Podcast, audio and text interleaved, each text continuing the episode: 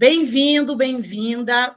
Está entrando no ar o programa Viração. Eu sou a Vanessa Silveira e hoje recebo aqui o Caio de Souza Tedesco, transativista, curador, professor de história e também pesquisador. Hoje a gente vai falar sobre o Dia Nacional da Visibilidade Trans. Boa tarde, Caio, seja bem-vindo ao programa Viração. Boa tarde. É, queria primeiro agradecer o convite por estar tá fazendo parte do programa. E boa tarde para todo mundo que está nos ouvindo. A gente te agradece também a tua disponibilidade, né, de estar tá aqui conosco, conversando sobre esse tema tão importante. E mais antes, né, primeiramente, eu te peço que tu te apresente para os nossos ouvintes, né? Fale um pouquinho da tua trajetória e tal, fica bem à vontade. Bem, como tu já comentou, né? Eu sou professor de história, sou transativista, o que significa que eu sou um homem trans que atua no ativismo, e daí, no caso, no ativismo trans, na militância trans, LGBT, aqui de Porto Alegre, já há uns seis anos, mais ou menos, ou mais. Essas questões, elas andam bem entrelaçadas para mim, Inclusive porque eu faço parte de uma geração que sequer sabia que homens trans existiam, poderiam existir. A, a gente não tinha referência nenhuma durante toda a nossa infância. E aí eu acabei descobrindo essa possibilidade de habitar o mundo, né, depois dos 20 anos. Então, eu ingressei no curso de licenciatura em História na URGS em 2013 e em 2017, já mais para o final do curso, eu me afirmei socialmente, me assumi socialmente como homem trans. Mas ao longo de todo esse processo, eu fui descobrindo outras possibilidades de viver e entendendo, me entendendo melhor, me conhecendo melhor. E aí, no final das contas, acaba que hoje eu atuo muito vivo para essas questões, né? Porque a gente precisa de muita coisa. E daí acabo pesquisando também na área, né, de historiografia trans. Venho buscando contribuir com a construção desse campo assim no Brasil. É, falando de história, né, é, eu acho que é importante nessa entrevista, já que a proposta é falar sobre visibilidade trans, e nós estamos no mês que o 29 de janeiro marca, né, uma, uma data que marca o Dia Nacional da Visibilidade Trans. Eu queria que tu falasse, então, um pouco da história desse dia, como que surgiu, né, e como que tem sido ter uma data é, para debater é, de uma maneira mais evidente, digamos assim, esses temas. Essa data, ela acaba se tornando o Dia da Visibilidade Trans aqui no Brasil, porque há cerca de 20 anos atrás, no dia 29 de janeiro de 2004, pela primeira vez, travestis elas ocuparam um congresso nacional para se manifestar pela campanha Travesti e Respeito. A gente está num país que tem aí uma, uma república que já tem mais de 100 anos, né? Enfim, independência mais tempo ainda, mas pensando em termos de cidadania, democracia, né?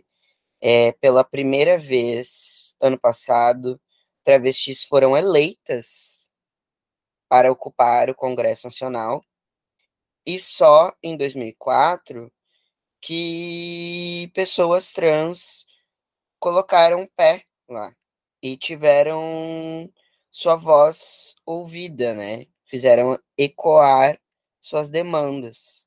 Então acaba se tornando muito significativo por isso, né? O quanto as coisas acabam demorando para gente num país que busca tolir as nossas existências, as nossas vidas, ceifar as nossas vidas muito cedo, né?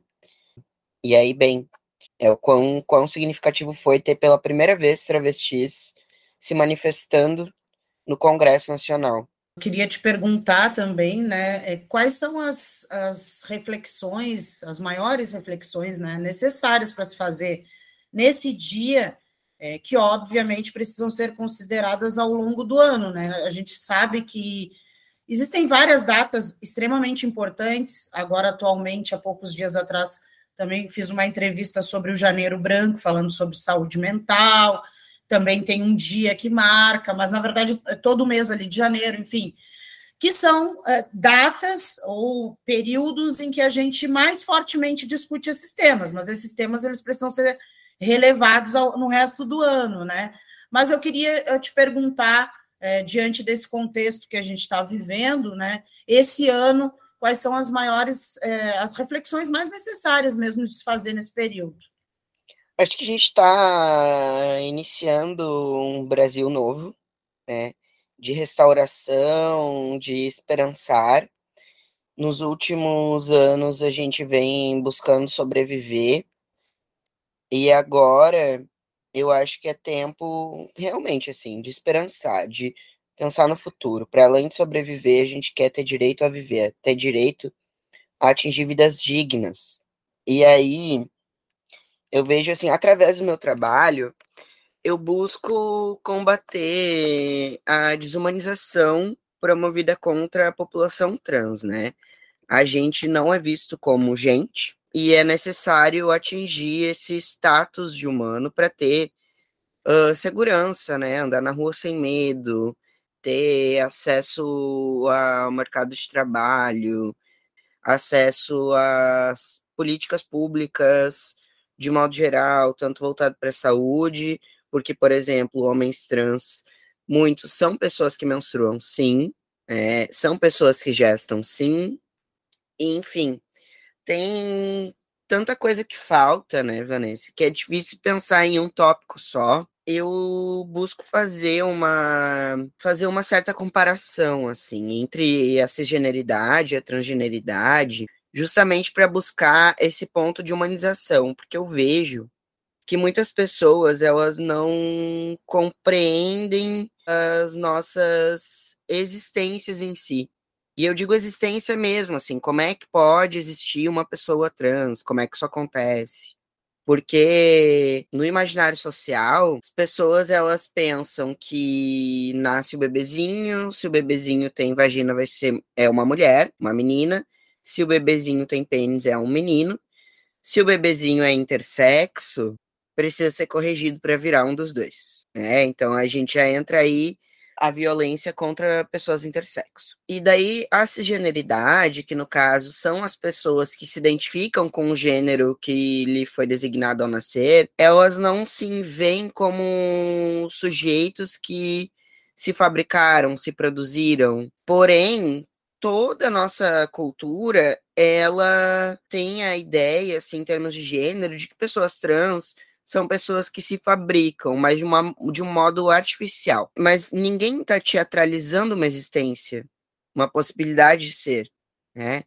E aí eu acho que para a gente atingir esse status de humano, hegemonicamente, né? Não estou dizendo, por exemplo, tu, Vanessa, não me vê como gente, né? Mas a nossa cultura, ela tende a desumanizar pessoas trans é necessário entender esse processo de produção da identidade de gênero em todos os sujeitos. A gente vive numa sociedade altamente generificada. Tudo é generificado. A gente aprende quando a gente está na primeira infância que quem é humano tem gênero. Então a gente passa nos nossos primeiros processos de subjetivação, de formação do nosso eu, porque quando a gente nasce, a gente não é homem, mulher ou não binário, né? A gente é um bebê que sente fome, que chora, que tem, enfim, necessidades básicas, mas a gente não é nem homem nem mulher. Agora, quando a gente está lá nos nove meses, nananã, um pouquinho mais velho, né? A gente está descobrindo que a gente não é a mesma coisa que o mundo, que a gente, a nossa mãe, não é a mesma coisa, e a gente está começando a se individualizar num processo né, de formação do eu. Nesse processo da primeira infância, que a gente vai desenvolver uma identidade de gênero. E é aí que entra, entra a transgeneridade a cisgeneridade.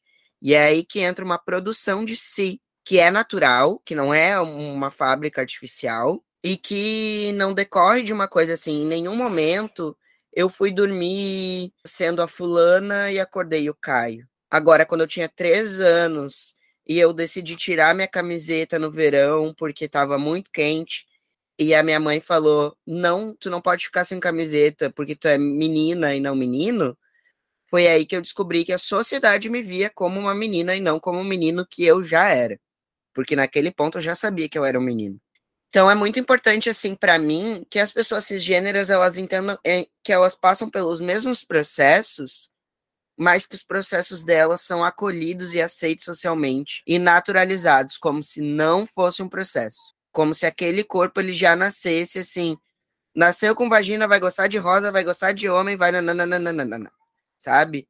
E não é assim, inclusive para pessoas cisgêneras. É bem isso, né, Caio? Eu acho que o processo o processo educativo, né, não só não dentro das instituições de ensino, mas o processo educativo dentro da própria casa, né, que muitas vezes deveria ser esse ambiente acolhedor, na maioria das vezes, eu acredito, né, percebendo e conversando com, com pessoas, que é o, o lugar, às vezes, mais agressivo, né, uhum. mais onde essas pessoas encontram imposições não conseguem dialogar e não conseguem ser quem elas, quem elas são dentro do seu próprio ambiente familiar, né? Que às vezes eu, eu acredito muito assim por ouvir é, histórias, né? As histórias das pessoas é, que muitas vezes é o ambiente mais tóxico ou o primeiro ambiente tóxico que essas pessoas têm contato, né?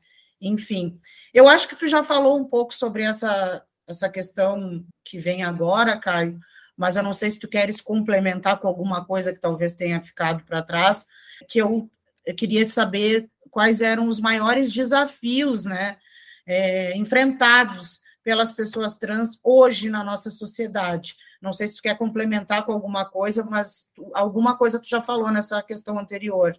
Não, com certeza, eu acho que tem, a gente tem vários desafios. Geralmente, quando a gente fala sobre transgeneridade, os tópicos que vêm em mente, né? Ah, o banheiro e o pronome. E sim, o banheiro é um, é um problema e o pronome também é, mas penso que os maiores desafios hoje é a gente conquistar uma cidadania plena, pensando em termos assim de estarmos num país democrático, né, e tal. Então, conquistarmos uma cidadania plena, e para isso perpassa, é, como eu falei antes, essa compreensão dos processos, da gente ser visto como seres humanos, tais quais os outros.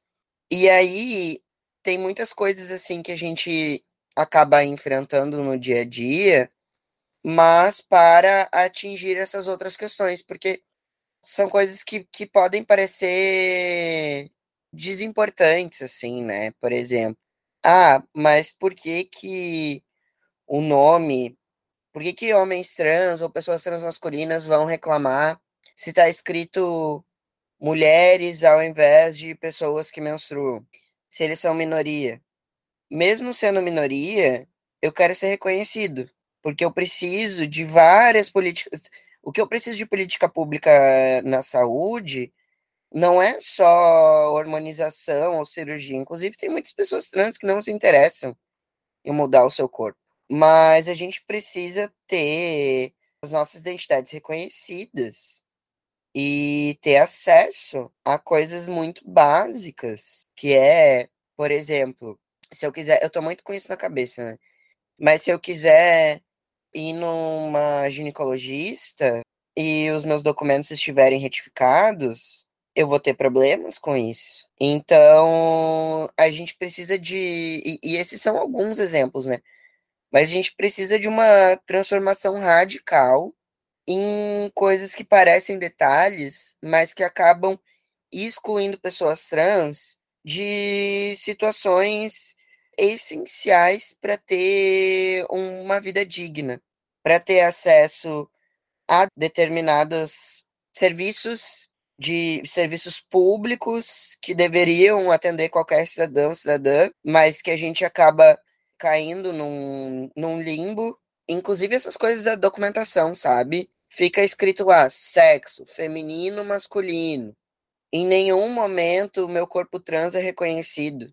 Eu não quero ser lido como um homem cis. Eu não sou um homem cis, sabe? Então a gente tem muitos desafios ainda para a sociedade compreender e reparar todos esses detalhes que acabam levando com que, por exemplo, tem uma taxa grande de homens trans que morrem de câncer de mama. Tem, então, tipo, isso não pode acontecer, sabe? Para reconhecer nossas necessidades, nossas demandas e acolher elas. Porque a gente existir não vai fazer com que as outras pessoas deixem de existir. Então, que medo é esse da gente? Não tem muita explicação, né? Quer dizer, tem, né? A gente sabe de onde vem, né? Toda essa é um, é um uh, como tu até comentou alguma coisa que nesse sentido em alguma conversa que a gente estava tendo antes mas essa questão toda estrutural, né, que de fato precisa ser revista, precisa ser reavaliada, precisa que pessoas trans estejam nesses espaços, né, de poder, de decisão, porque se esperar pelo por quem já está nesse lugar há muito tempo e até hoje fez muito pouco, né, nós não vamos avançar nesse sentido. E, Caio, falando nesses espaços e, e em alguns tabus também que a gente infelizmente sabe que existem, né, e que acho importante trazer aqui, que ainda cercam, né, toda essa discussão em torno da sexualidade das pessoas trans. Eu queria te perguntar como superá-los, né? Se tu tens ideia uh, de como que a gente pode superá-los diante dessa sociedade que ainda é tão conservadora, e isso ficou muito evidente, né, nesse último período que a gente teve político. E quais os espaços assim que tu considera que são mais opressores para se fazer esse tipo de debate? Nossa, acho que é extremamente necessário que a gente aborde essas temáticas e não temática assim transgeneridade, porque a transgeneridade ela não vem descolada das relações de gênero. Sempre que a gente estiver falando de transgeneridade, a gente vai estar tá falando de cisgeneridade também. Então, é extremamente importante abordar a temática das relações de gênero e de uma educação para as relações de gênero nas escolas. É extremamente importante, mas é, é um espaço muito delicado, porque daí vai ter gente que vai falar: ah, mas vocês estão levando kit gay e vocês querem fazer as crianças mudar de sexo. Aí a minha vontade de dizer amado não tem como, porque se essa criança já for de um gênero, já é. A idade escolar é uma idade que já chega, a criança já chega pronta, em termos de gênero e sexualidade. Evidentemente, sexualidade é uma coisa que tá aflorada, né, e tal, mas a criança já chega com uma identidade de gênero na escola, pelo amor de Deus, sabe? Não tem como doutrinar ninguém. Ninguém é um papel em branco para ser doutrinado, para ser, para tu ir lá e escrever o que quiser. A vontade de, de dizer assim, ó, pega essa turma aqui de 50 crianças de 10 anos e vamos ver se tu consegue doutrinar alguém ou se tu consegue pegar 10 minutos e ensinar uma coisinha só que já é assim, ó, uau. Mas acho que é um espaço extremamente necessário. A escola é um grande laboratório social, né, da sociedade, no sentido de tu estar aprendendo a viver em sociedade. Então, é um momento de experimentar, de aprender valores democráticos, de e mas também muito delicado. Uh, eu acho que é muito necessário falar sobre isso em espaços culturais também e políticos, né? Mas aí a questão dos espaços espinhosos são espaços que não dão abertura para isso. Hoje eu vejo que os lugares, acredito, né, que os lugares que têm menos abertura são locais fundamentalistas religiosos, né? Não precisa ser necessariamente uma igreja, mas um espaço de discussão é, com esse viés. E aí, bom, é, é não, te, não vejo que tenha muito o que fazer, né? Nesse sentido, a questão é quando a gente está num lo, local laico, como trazer esse debate e discutir com esses sujeitos, ter um mínimo de respeito, assim, conseguir dialogar. Porque se Sim. tem né, todo um discurso assim mais do que moralista, profundamente preconceituoso. A vida da pessoa é fundamentada no preconceito. Tanto que tem um caso de uma travesti que foi assassinada por um homem cisgênero que disse que arrancou o coração dela porque ela era um demônio. Que tipo de cristianismo é esse que não ama o próximo? Evidente que esse é um caso extremo, né? É a última instância, né? Mas acho que toda vez que um, uma pessoa cristã está sendo extremamente preconceituosa, ela deveria lembrar disso. É nesse ponto que ela quer chegar? É, é isso que ela quer fomentar? Um assassinato. Porque uma palavra pequena, uma piada, em última instância, vai levar para isso. Nem todo mundo controla os seus, entre aspas, instintos, né? Porque não acha necessário. Acha necessário fazer uma certa limpeza social. E aí, doente somos nós, né? Sendo irônico, para quem estiver ouvindo, estou sendo irônico. São os valores invertidos que a gente chama, né? Porque é, a gente viu muito isso, né? De pessoas relacionadas aí à, à religião, enfim, às suas crenças, não importa quais, mas muitas delas uh, defendendo o ódio pelo outro, né? Eu, eu, eu, é, o, é o amar ao próximo, mas esse próximo tem que ser igual a mim se ele for diferente, ele não merece esse amor, né? E aí a gente às vezes se questiona onde que isso está escrito, né? Que a gente não nunca teve acesso a isso, né? Uhum. Enfim.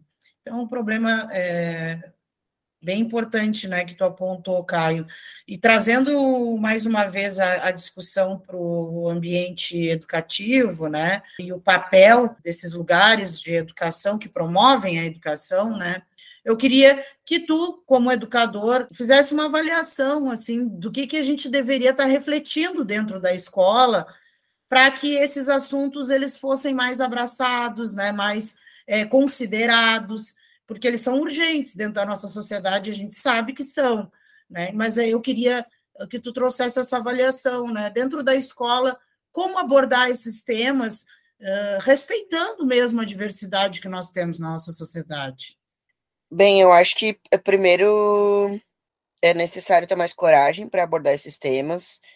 Se tem um medo irracional, muito vinculado ao preconceito e essa questão que eu mencionei antes, de uma falsa ideia de que abordar os temas incentive é, as crianças e os adolescentes a se tornarem LGBTs, quem é LGBT já foi criança e sabe como é ser uma criança LGBT num ambiente opressor, em que tu não é aceito, tu tem que fingir que tu não é LGBT, e o quanto isso atinge a nossa saúde mental, quando não a nossa integridade física também, né? E aí eu acho que esse é o primeiro passo, sabe? É necessário formação para corpo docente, funcionários, funcionárias, Uh, se tu tá trabalhando numa escola, tu precisa ter noção de que alunos, alunas e alunos não são iguais e que é necessário lidar com as diferenças. E isso entra em questões de gênero e sexualidade. E aí, quando a gente está abordando gênero e sexualidade, a gente está abordando coisas muito importantes para nosso para nossa vida, para o dia a dia, porque isso está em tudo. As relações de gênero estão em tudo. É necessário que as crianças saibam o que, que é abuso sexual numa linguagem para crianças, né? Justamente para prevenir que elas não passem por isso. A quantidade de criança que entende que passou por um abuso depois que teve aula é uma coisa assustadora e elas precisam ter noção do que estão passando com elas, né? Ou do que pode vir a passar para prevenir, para que não passe. E também para bem aprender a lidar com, com a diversidade, né? Que a diversidade é natural e já está ali. Então, acho que tem. Porque geralmente, quando se pensa em, ah, vamos falar educação sexual, né? Inclusive usam esse termo. Eu acho muito mais interessante essa educação para as relações de gênero, mas quando se pensa em educação sexual, vai direto, assim, ou em gênero e sexualidade, né? Vai direto para a educação sexual, ponto. E daí foi o que eu tive na escola, tá? Um monte de imagem, quando eu tinha uns 12, 13 anos, um monte de imagem de genitália com IST, que era para nos apavorar. Então, não façam nada próximo a sexo, porque vocês vão ficar doentes. E eu não tive nenhuma educação assim, tipo, a como é que coloca uma camisinha, para que que serve sim, mas como coloca não. Camisinha para pessoas com vagina não existia na naquele tempo, assim, não existia entre aspas, né? Porque existia, mas não na escola, ninguém falou sobre isso. Então, tem várias coisas assim, sabe, de, de inclusive tem aquela série se eu não me engano, eles abordam isso, né? Porque tem pessoas LGBTs ali, tem um menino sexual, e dele fica, nossa, mas só se fala em relações sexuais heterossexuais. E aí, como é que eu vou me proteger? O que, que eu tenho que aprender? Então, tem várias coisas, assim, desde o, da primeira da primeira infância, não, mas da, dessa primeira, da primeira série até a, o terceiro ano do ensino médio, que podem ser abordadas e que são coisas que vão aparecer na nossa vida e que a gente tem que estar preparado, tanto de aprender a respeitar o próximo, quanto de aprender a se respeitar, como cuidar de si e como que essas relações elas elas surgem, né? Como como que a gente daí voltando, como que a gente se torna homem, mulher, uma pessoa não binária, como que uh, aprender que sexualidade é uma coisa natural, pra, que a diversidade é uma coisa natural. E aí tem vários, várias temáticas que podem ser abordadas e que devem ser abordadas da primeira série ao terceiro ano, evidentemente, cada uma de acordo com o período uh, de desenvolvimento da criança adolescente, né? mas que trazem a podem trazer a complexidade é, das relações de gênero para a sala de aula, porque essas crianças já estão vivendo isso e elas precisam é, aprender a respeitar o próximo, aprender a se respeitar, desde o olha, tudo bem, o meu coleguinha ter um, um, gostar de brincar de boneca, tudo bem eu gostar de jogar a, a, uma menina, né? Tudo bem eu gostar de jogar futebol, tudo bem, sabe? Desde isso, quando é criança, uma coisa que parece muito simples, mas que gera conflitos sérios para uma criança, até um adolescente entender os limites do corpo do outro, do seu corpo, e também é como cuidar de si, né, num, num ato sexual, que é uma coisa que também não, se é um adolescente LGBT, ele não vai ter acesso. Tem coisas que são muito básicas, né, Caio? Por exemplo, algo que a gente não, pelo menos também na minha época, nunca se falou dentro de uma sala de aula sobre algo muito básico hoje que se discute bastante, mas ainda não nos espaços educativos, que é consentimento, que evitaria muito a questão do que a gente estava falando do, dos abusos, né? que a gente sabe que na vida das crianças muitas vezes acontecem dentro da própria casa, né? Com pais, com tios, avós, é amigo dos pais, enfim, diversas pessoas aí, mas a gente sempre vê nas notícias que são pessoas muito próximas, né? E que se a gente estivesse falando, por exemplo, de consentimento na escola, que é algo bem básico, né? Poderia estar evitando muita coisa, mas enfim, infelizmente como tu mesmo disse em alguns momentos aqui, nós temos tanto, tanto que avançar, né? Mas eu queria trazer agora essa conversa um pouco para o lugar de conquistas, né? Porque a gente sabe que também é, muita coisa mudou, se modificou e até melhorou, talvez, né? Principalmente com acesso às redes sociais, com as pessoas poderem trocar essa ideia no, nos ambientes virtuais, se reconhecerem, enfim se inspirar em outras pessoas. Hoje, eu considero, pelo menos, que a coisa ficou um pouco mais fácil, levando em consideração a idade que eu tenho e o momento que eu, os momentos que eu vivi, quando a gente não tinha acesso a absolutamente nada, né? Que não fosse o que outras pessoas nos dissessem na sala de aula, ou os nossos pais, amigos, enfim, não tinha um espaço para correr. A gente sabe que isso é bom e em alguns momentos também é muito ruim, né? Porque a gente tem é, livre acesso à informação de tudo que é tipo, e nem todas essas informações elas são verdadeiras, né? Óbvio, né? Mas aí daria outro programa para falar só sobre isso. Então, eu te pergunto, Caio, quais foram as conquistas, né? Resultado aí da, da mobilização política, dos movimentos sociais, né? mais importantes é, no campo dos direitos da população trans, assim, que tu considera? Nossa, eu vou fazer, assim, uma digressão histórica muito grande, tá? Para começar a falar. Vai parecer que eu não estou te respondendo, mas eu vou chegar lá. Ah, mais de 500 anos atrás, quando os europeus invadiram as Américas, literalmente pessoas que eles que não foram lidas nem como homem nem como mulher foram queimadas em fogueiras. Então a gente vem sofrendo uma aniquilação da, das pessoas LGBTs há muitos séculos, há muito tempo. E aí eu, eu não sei, é, quando tu diz no meu tempo, eu não sei exatamente qual tempo é esse, mas imagino que seja próximo do meu. Eu tenho 28 anos e eu no tenho meu 37. É, tá tá próximo, tá próximo. Mas é porque... uma geração próxima, sim, sim. É, até porque assim, eu fui um dos últimos a crescer sem computador, por exemplo, né? Faz parte, então tem essa tem essa proximidade, né? pessoal ali que nasceu no meio dos anos 90, a gente é nunca mais haverão crianças como nós. Mas daí a gente tem essas, essas identificações, essas coisas em comum das infâncias. Que é, tenho certeza que, que tem coisas mais em comum da minha infância com a tua do que uma criança que nasceu nove anos depois de mim. Mas, enfim, no meu tempo também não, não se falava sobre isso. As notícias que eu tinha de pessoas trans era só mulheres trans, travestis, e sempre muito estigmatizadas. E ser gay, ser sapatão, era sempre chacota, bissexuais não existem, várias coisas muito problemáticas, né?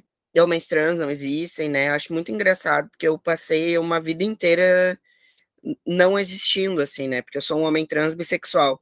Então, nem a minha orientação sexual era uma coisa que eu tinha conhecimento, nem a minha identidade de gênero como possíveis. Mas eu vejo assim que ao longo do tempo, é, ao longo da história, várias mobilizações sociais, uh, movimento social mesmo, nos trouxeram para onde a gente está hoje. Movimento feminista, movimento negro, movimento indígena, enfim, essa conquista de direitos e alargamento dos direitos para chegar no movimento lésbico e gay cisgênero e branco na década de 70 no Brasil, final da década de 70.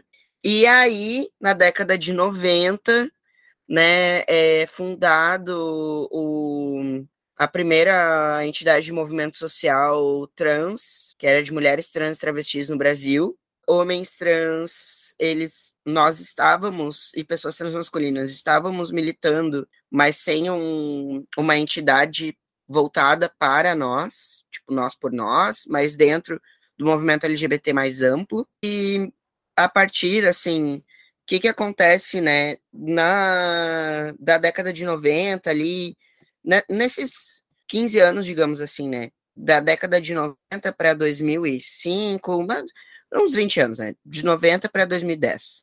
A gente tem a internet mais popularizada no Brasil, né? E isso permite com que se, te, se crie rede mais fácil. Tu mesma trouxe a importância da internet, né? De fato, é muito importante. Criar rede, estar em rede, saber da existência de outras pessoas como tu, trocar ideia e ir construindo um movimento nacional.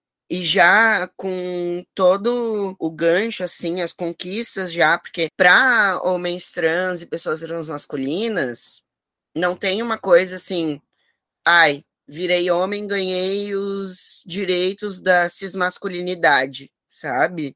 Os meus direitos a mais, os meus privilégios, eles nunca chegaram, eles só perdi alguns privilégios da cisgeneridade branca, que era como eu era lido, né, como uma pessoa cis branca. Então eu não tenho esses privilégios mais. Mas tudo isso faz a gente vai entra em rede, o movimento ele se amplia, se complexifica, e aí eu acho tão incrível hoje fazer parte de uma primeira coletividade transmasculina, a gente ter pessoas trans. É pouco, né? Tem poucas coisas, mas para quem não tinha nada, esse pouco ele precisa ser valorizado e a gente precisa lutar por mais. Ter pessoas trans em, sei lá, na novela, ter um personagem trans, ter, enfim, ter representatividade trans, com artistas trans em alguns espaços, ver crianças trans vivendo a infância. Eu fui privado de uma infância autêntica. Eu não pude ser eu quando eu era criança, eu tinha noção disso. E isso me doía muito. E eu fico muito emocionado quando eu vejo crianças elas mesmas. E aí a gente tem conquistas legais, né? Marcos legais. Poder retificar uh, os documentos sem ser patologizado, ou seja, sem um laudo médico e sem precisar entrar com um processo judicial. Os ambulatórios trans são uma grande conquista também, e geralmente espaços seguros para a gente ter acesso à saúde, porque nem sempre a gente vai no ambulatório para se harmonizar. Às vezes a gente vai no ambulatório porque a gente está precisando de alguma coisa que encontraria em qualquer outro, mas lá a gente sabe que vai ter ser tratado com respeito. A possibilidade, isso assim, ó, a retificação foi em 2018. Também em 2018, ou seja, né, 14 anos depois do 29 de janeiro, né, de 2004, travesti a respeito e tal. E também em 2018, a OMS, a Organização Mundial da Saúde, declarou que as transidentidades elas precisam ser despatologizadas. Então a gente não pode mais ser enquadrado como uma pessoa é, com uh, basicamente com, com problemas mentais, assim, no sentido de, de não ter possibilidade de autonomia. Evidente, assim, nesses manuais, nananã, tem até gravidez, que também não é uma doença, mas é necessário políticas voltadas para a saúde para a gravidez, né? Mas aí a gente entra nesse mesmo patamar. É necessário determinadas uh, políticas voltadas para a saúde específicas para pessoas trans? Sim, é, mas a gente não é doente se a gente fosse doente, pessoas cis também seriam, porque passamos pelos mesmos processos, como falei antes. E eu acho muito legal, assim, que em 2021, ano, ano retrasado, quase, né? Quase errei o ano. Ano retrasado, pessoas não binárias também passaram a poder retificar a documentação, aí sem precisar colocar masculino feminino, né? Como uma pessoa não binária. Então a gente está conquistando algumas coisas, mas daí também precisa atualizar. Porque, como eu te falei, tá lá no meu. Eu retifiquei, né, meu, meu documento. Mas tá lá, sexo masculino. Em nenhum momento diz lá, pessoa trans. Seria interessante ter pessoa cis, pessoa trans. Justamente para. Porque são mais complexas as relações de gênero, elas não são binárias o meu corpo não é igual ao corpo de um homem cis, a minha trajetória não é igual à trajetória de um homem cis, e eu quero ser reconhecido na minha diferença. Mas esses esses marcos eles são muito valiosos, sabe? Porque é um o início dessa conquista dessa cidadania. Até pouco tempo atrás, a gente vivia na clandestinidade. O, João Walter Neri, que foi o primeiro homem trans sexo a se passar por cirurgia, hormonização, relatar isso numa autobiografia que foi publicada em 84. Então, né? E ele passou por todo o processo de transição dele no, na década de 70, em meio à ditadura.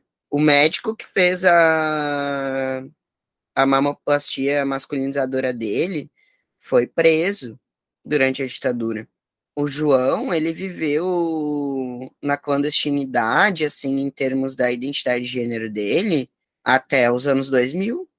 Ele foi se tornar uma figura pública perto da década de 2010. Então, imagina tu passar a vida inteira sendo um segredo, assim, né? E para ele conseguir documento, ele teve que fingir que ele não tinha. E aí ele perdeu tudo. Ele era professor universitário, Vanessa. E daí ele fingiu que não tinha documento para ter de acordo com o, a identidade de gênero dele. E aí ele perdeu tudo que ele tinha, né? Em termos de currículo, de. Enfim, em questões legais, assim, para recomeçar a vida. E aí hoje a gente tem essa segurança, né? Então, quando eu fui lá retificar, inclusive, eu quase perdi tudo por erro da pessoa que estava me atendendo, que queria me dar um RG novo Eu falei, não, amada, não me dá um RG novo, é o mesmo número, é uma retificação. Eu não, eu, eu já fui alfabetizado, eu não preciso provar, sabe? Então, assim, é uma grande conquista não ter que passar por tudo isso. Mas a gente ainda tem muito a avançar. E falando nisso, né, Caio, a nossa próxima pergunta é sobre isso, no que, que a gente precisa avançar, principalmente, eu acho, né, em termos de políticas públicas, porque a gente sabe que são essas políticas que muitas vezes vão garantir esses direitos, né? uhum. né? Leis, né? Enfim, então coisas mais concretas que vão fazer com que essas pessoas se sintam de fato seguras, né? Porque agora tu falando isso, imagina um erro desses prejudica a vida inteira de uma pessoa. E, uhum. claro, eu não, não tenho como julgar, porque eu não sei exatamente como isso aconteceu, se foi uma distração da pessoa que te atendeu, ou se foi falta de preparo, de fato. Uhum. Né? Porque se a gente não trata desses assuntos, se a gente não tem formação em relação a isso, muita coisa, por mais que tenha uma, uma boa vontade em cima daquilo, uhum. não vai acontecer da maneira como precisa acontecer, né? Então, eu queria te perguntar sobre isso, já que como a gente estava falando também, nós estamos num novo governo, a gente tem esperança, né, de que muitas coisas melhorem. Quais as políticas públicas assim mais urgentes, né, para a população LGBT, principalmente para as pessoas trans? Olha, vou falar algumas que eu acredito que sejam urgentes, mas não me vejo no lugar de uma pessoa que elenca o que é mais ou menos urgente. Eu vejo assim que é bastante importante ter casas de acolhimento para pessoas LGBTs.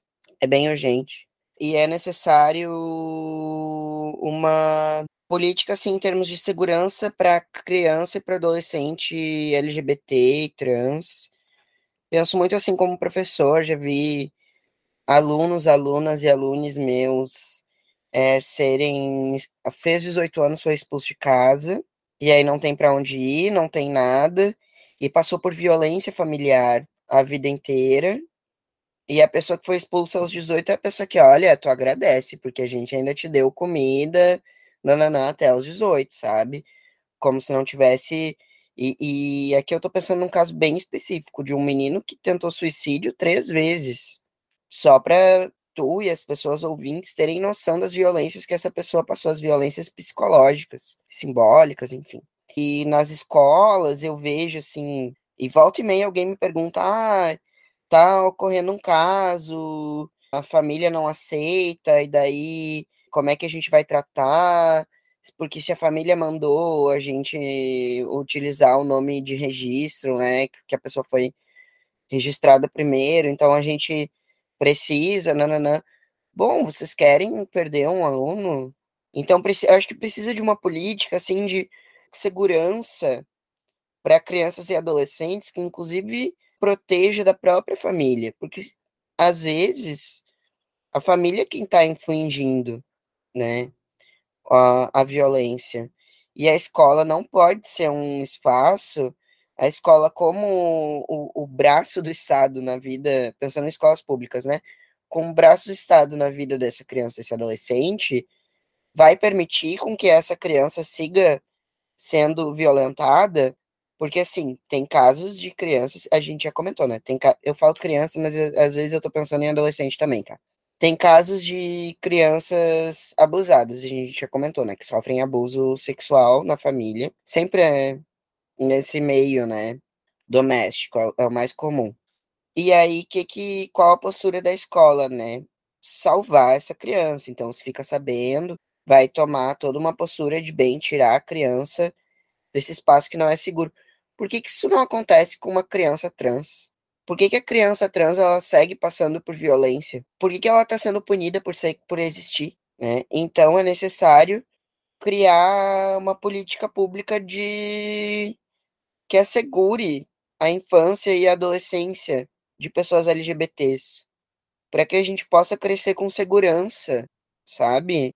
Uh, eu acho isso super urgente. E a casa de acolhimento também, porque acaba que, bom, né?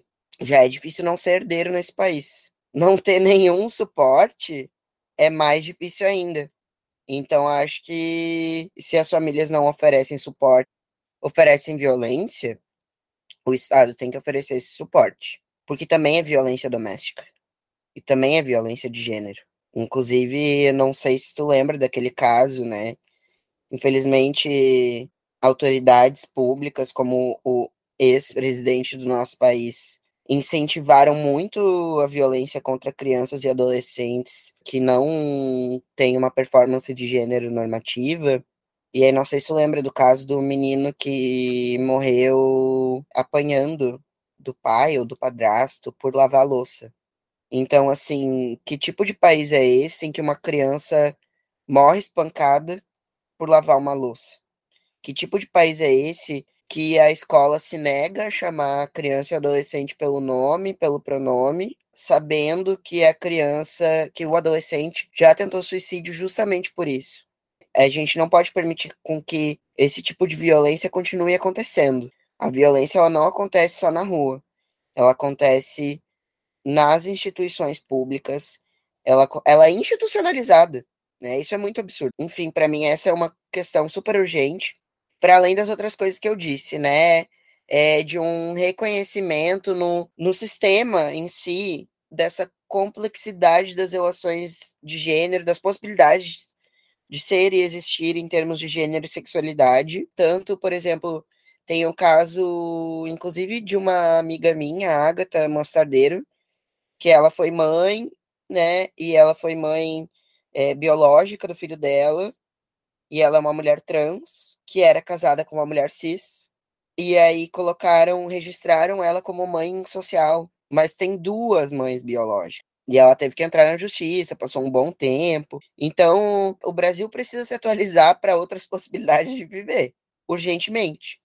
Há possibilidade de dois pais biológicos, há possibilidade de duas mães biológicas, há possibilidade de homens engravidarem, há possibilidade de mulheres engravidarem homens, é necessário complexificar toda essa linguagem legislativa, jurídica e tal, para pensar em políticas mais abrangentes. A gente já está aqui, já está vivendo as coisas. Sim, elas já estão acontecendo, né? E aí não dá para simplesmente continuar negando, né? Principalmente que a gente está falando de direitos aí das pessoas, de respeito, de várias coisas, às vezes, muito mais problemáticas, como tu mesmo trouxe aqui, questão da própria uh, validação da violência, né? Porque enquanto a gente não corrige essas coisas, a gente está validando essa violência diária, né? Que não é só física, mas é psicológica, de, em vários âmbitos. Caio, a gente está se encaminhando para a finalização da entrevista, né? Eu tinha ainda algumas questões aqui, mas acho que essas últimas tu já acabou abordando em, em outros momentos. Mas acho que para a gente terminar, né, já que a proposta, além de, óbvio, discutir de uma maneira mais profunda né, a vida, a existência né, das pessoas trans, mas a gente também queria falar um pouco do dia né, da visibilidade. É, esse ano é, tem algumas pautas evidenciadas para esse dia, né, o que está se falando assim de mais importante para se tratar nessa data mesmo, né, que não é uma data comemorativa, como muita gente às vezes pensa, né, mas óbvio, se comemora as conquistas, mas é uma data de luta, né. Quando eu penso em visibilidade, Vanessa, e eu acredito que é algo que a gente vem com, tentando construir enquanto comunidade.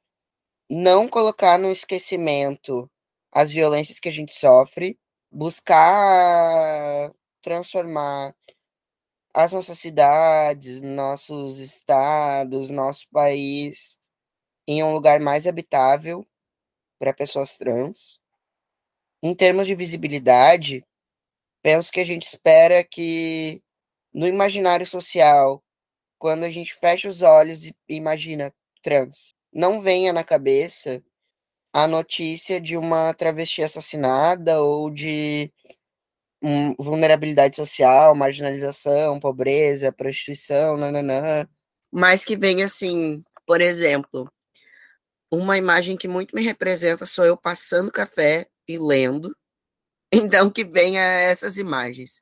Pessoas trans são como qualquer outras, né? Quaisquer outras. E a gente quer esse tipo de visibilidade, assim, ah, olha só, uma pessoa trans, Ponto. Uma invisibilidade assim para para entrar quase no na massa social, assim, sabe? A gente precisa ser visto para ser reconhecido como um outro eu possível, não como o outro, o estranho, o sabe, o que, que se espera. E aí, nesse sentido, não tem um tema específico, né? Uh, geralmente, acaba que abordamos a questão da expectativa de vida, ainda é 35 anos, abordamos todas essas questões assim problemáticas para a população trans no Brasil e pensamos assim em, em maneiras de mudar, de educar a sociedade e penso que de certo modo, assim, não é um tema, mas é, é o que a gente tem vivido. Né? A gente está num contexto muito esperançoso. Então, tem o que está mais em voga, assim, para nós, é essa questão da, de pensar nesse novo Brasil, de esperançar, pensar em projetos de futuro para a população trans, para além de resistir, sobreviver e tal porque os, realmente os últimos anos foram muito difíceis. E também, como eu mencionei várias vezes, né, está muito em voga a questão das políticas públicas voltadas para pessoas transmasculinas e homens trans, justamente pela polêmica do pessoas que menstruam e coloca a gente num lugar de inexistência que não nos cabe. E aí é isso, assim. Mas não tem uma, um tema específico mas eu vejo que essas são as questões que estão mais em pauta. Sim. Basicamente, comemorar, né? Ter um Congresso Nacional com travestis que não estão fazendo bagunça, travesti não é bagunça, travesti é deputada. E é muito importante, né? Como a gente falou aqui também durante a entrevista, que somente essas pessoas de fato vão pensar né, uh, mais voltado para a população LGBT, porque entendem, né, vivenciam, é, existem nesse lugar de resistência e de luta, né, e de busca por melhoria na vida dessas pessoas, né. Caio, queria muito te agradecer pela tua disponibilidade, né, de ter estado aqui conosco no Viração de hoje para tratar é, de assuntos assim tão importantes, urgentes, que a gente precisa conversar cada vez mais e mais e mais para as pessoas poderem entender, respeitar, validar, porque assim ninguém tem que aceitar nada, né? Tem uma questão muito dessa, ah, não aceito. Não, ninguém tem que aceitar nada, é a, a existência do outro, tu não tem que aceitar, né? Enfim, a, a própria pessoa tem que se aceitar uh, e tem que ter muita coragem, né? Infelizmente, a gente ainda traz esses assuntos nesse âmbito da coragem, porque a gente sabe o quanto que não é fácil, né? Viver nessa nossa sociedade. Então, te agradeço muito pela tua disponibilidade, Caio. Te desejo um ótimo dia e até uma próxima oportunidade. Eu que agradeço, Vanessa. Foi muito bom estar aqui contigo nessa tarde. E agradeço a todas as pessoas ouvintes também que estão nos acompanhando. Eu espero que esse bate-papo tenha sido transformador para vocês. E um abração em todo mundo. Claro, com certeza foi. É, eu recebi aqui então o Caio de Souza Tedesco, que é transativista, curador, professor de história e pesquisador e a gente falou um pouco né, do Dia Nacional da Visibilidade Trans, que é no dia 29 de janeiro, mas também, é, obviamente, a gente aprofundou bastante esse assunto aqui no Viração de hoje. Um ótimo dia, uma ótima tarde para todo mundo e até uma próxima. O Viração é o programa de rádio semanal da Associação de Docentes da UFPEL, a ADUFPEL, Seção Sindical do Andes Sindicato Nacional. O programa é apresentado todas as segundas-feiras, uma da tarde, na Rádio Com 104.5 FM. Você também pode ouvir o Viração a qualquer hora nos agregadores de podcast e no site da Dufpel. O programa de hoje foi apresentado pela jornalista Vanessa Silveira e editado por Gabriela Vensky. A coordenação é do professor Luiz Henrique Chu, vice-presidente da DUFPEL. A música que você está escutando é Welcome to the Show de Kevin MacLeod, uma trilha de direito livre disponível em filmemusic.io. Para mais notícias, acesse adufpel.org.br e arroba adufpel no Instagram, Twitter e Facebook. Se tiver alguma sugestão de pauta, escreva para imprensa@adufpel.org.br. Agradecemos a audiência e até mais.